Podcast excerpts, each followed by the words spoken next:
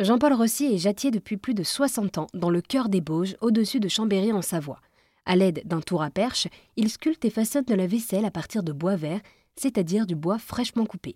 Ce métier a presque disparu et Jean-Paul n'a pas hésité à partager au micro d'Airzen Radio ce savoir-faire ancestral. Je l'ai rencontré sur place, chez lui, entouré de sa vaisselle en bois.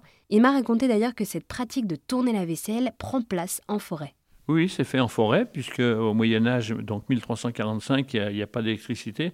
Donc les, moyens, euh, enfin les moyens d'avoir de l'énergie, euh, ça pourrait être les, les, animaux, mais les animaux faut les nourrir, faut les et l'énergie la plus facile, c'est la jambe du jattier, la jambe de l'écuelier. Alors, je peux vous résumer les étapes, il n'y a rien de plus simple. Vous arrivez dans la forêt, vous choisissez deux petits arbres pas trop éloignés, vous insérez dedans deux pointes, et à partir du moment où vous avez deux pointes face à face, vous avez un tour. Vous courbez une branche pour qu'elle fasse un élastique, qu'elle ramène une corde vers le haut quand vous l'avez tirée vers le bas avec votre pied.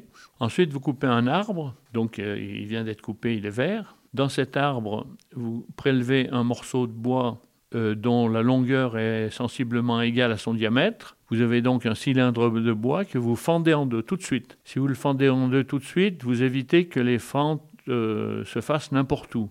C'est vous qui avez fait la fente, donc vous êtes sûr d'avoir deux plats et d'avoir deux demi-cylindres. Avec ces deux demi-cylindres, vous pouvez tourner deux pièces en plantant un mandrin dans le bois. Un mandrin, c'est un cylindre de bois.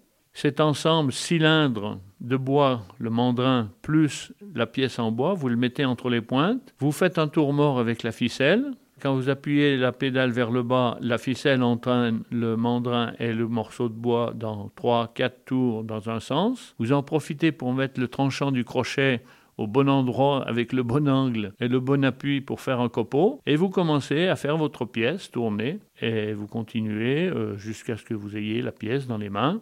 C'est long, c'est puissant, un type tout seul peut faire des très grosses pièces, et c'est faisable surtout. Alors ensuite, quand vous avez fini de tourner, il faut maîtriser le séchage. Et maîtriser le séchage, si je peux résumer, c'est faire sécher le bois lentement. Alors plus ou moins suivant l'essence, plus ou moins suivant le diamètre de la pièce. Mais il faut le faire sécher lentement, parce que le bois, il faut qu'on le creuse pour qu'il puisse se déformer. Mais ensuite, il faut, il faut qu'il ait le temps de se déformer. Quand il est creusé, il a tendance à sécher vite. Donc il faut le creuser vert pour qu'il puisse se déformer. Il faut le faire sécher lentement pour qu'il ait le temps de se déformer. Et voilà. Et alors, euh, donc pour faire imaginer aussi à celles et ceux qui nous écoutent, à la fin, quel type de pièces vous obtenez?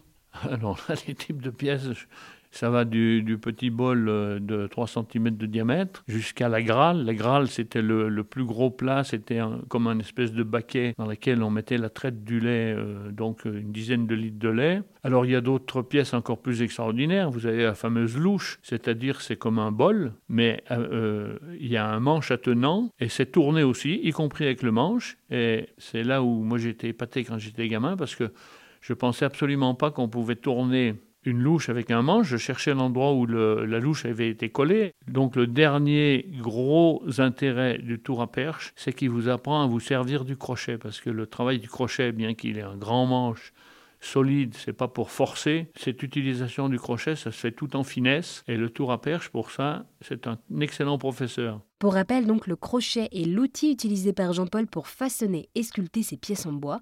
Plus ou moins grand, Jean-Paul a une collection de crochets dans son atelier. Il a d'ailleurs appris à parfaitement le manier au cours des années. Merci beaucoup Jean-Paul de nous avoir présenté le métier de jattier.